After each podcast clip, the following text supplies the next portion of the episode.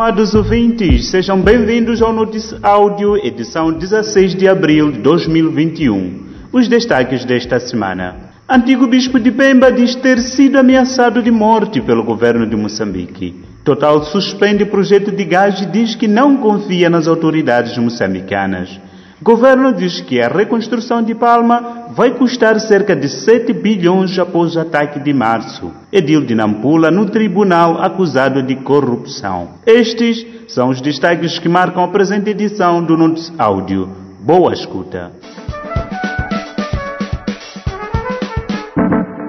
O antigo bispo católico de Pemba, Dom Luiz Fernando Lisboa, acusa o governo de Moçambique de o ter ameaçado de expulsão, apreensão de documentos de morte por ter falado sobre a guerra de Cabo Delgado. Em entrevista ao jornal italiano La Repubblica, citado pela Voz da América, o antigo bispo lembra que as autoridades moçambicanas negaram a guerra Desde o início e quando o conflito e o perigo se tornaram evidentes, o governo proibiu que se falasse sobre o assunto.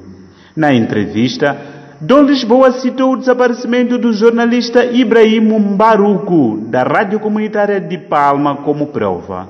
Mbaruco está desaparecido há mais de um ano e, na sua última mensagem, que enviou aos colegas, dizia que estava cercado por militares.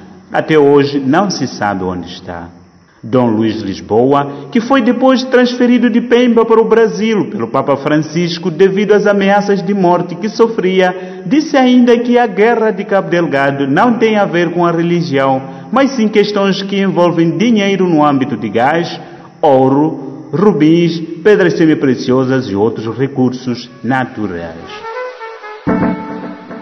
A empresa Total, que se prepara para a exploração de gás em Palma, decidiu suspender as atividades na península de Afuns por tempo indeterminado, depois dos ataques protagonizados pelos terroristas à vila no passado dia 24 de março. De acordo com o jornal Dossier Factos, que cita o Africa Intelligence, o presidente do Conselho de Administração da Total, Patrick Pouaie, não mais confia nas autoridades moçambicanas, especialmente nas forças de defesa e segurança e nos serviços de inteligência para manter seguro o projeto de exploração do gás.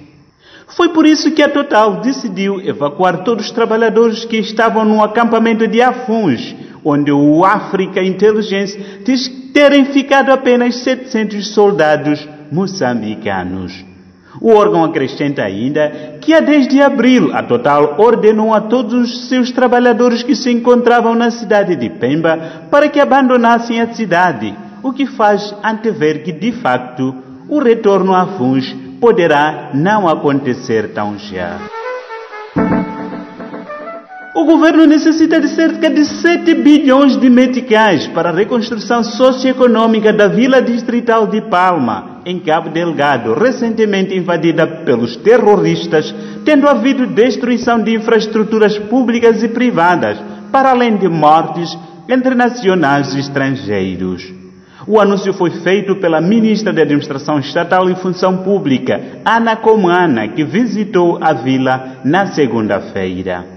De acordo com a Rádio França Internacional, ela mostrou-se revoltada com a destruição, tendo dito que as infraestruturas levaram séculos para serem erguidas, mas apareceram os terroristas e em pouco espaço de tempo destruíram quase tudo.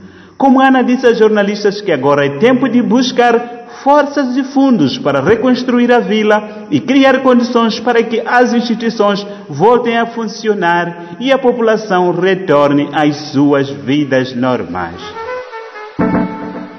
Iniciou nesta segunda-feira o julgamento do presidente do Conselho Autárquico da cidade de Nampula, Paulo Van Halen, acusado de autorizar o pagamento de ajuda de custo no valor de 36 mil meticais a uma delegada da Renamo que não é funcionária do município.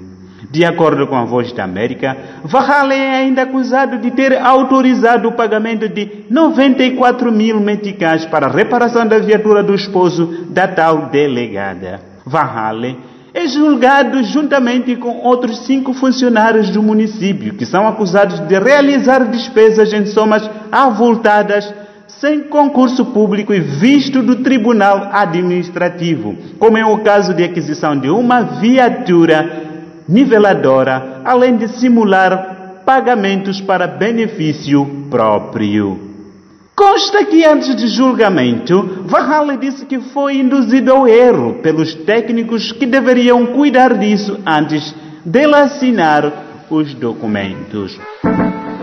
Esta foi mais uma edição do Notice Áudio, produzido pela Plural Media e distribuída pela Chipa Pala. Fique ligado aos nossos canais no Telegram e WhatsApp e dê um like à página do Notice Áudio no Facebook para receber mais notícias semanalmente. Fique atento à próxima edição. Resumo informativo, produzido pela Plural Media e disseminado pela plataforma Chipalapala.